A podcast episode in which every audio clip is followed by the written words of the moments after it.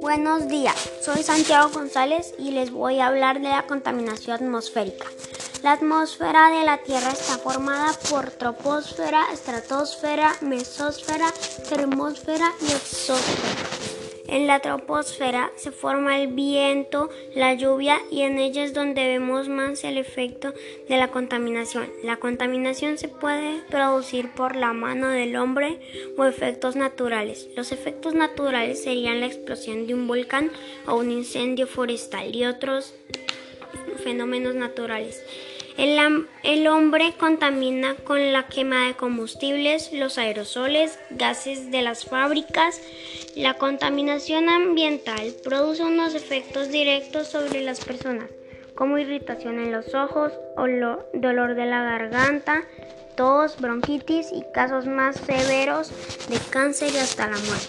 La lluvia ácida se crea por una interacción de, de dos o más sustancias tóxicas. Esto lo produce por el uso de hidrocarburos.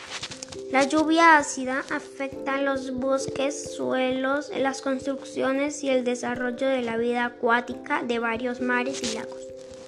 Y bueno, eso era todo lo que les quería decir sobre la contaminación atmosférica. Chao.